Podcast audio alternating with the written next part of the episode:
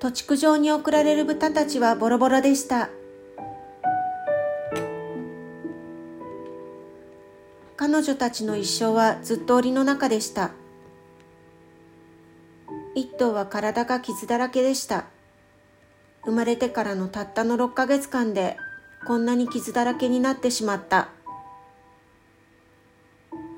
一頭は繁殖用に苦しんだ豚。異常行動の証拠として口の周りに白い泡がついています。妊娠ストールに入れられやることがなく口に餌が入っていないのに口をもぐもぐと動かし続けたことによってよだれが泡になりついています。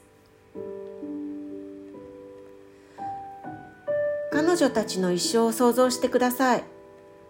どんな気持ちでこのトラックの檻の内側にいるのか想像してみてください。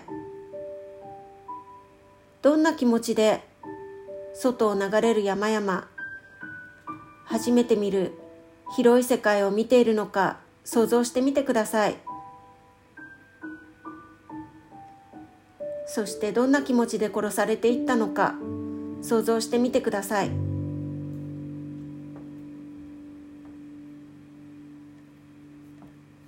彼女たちを犠牲にしないライフスタイルを始めませんか？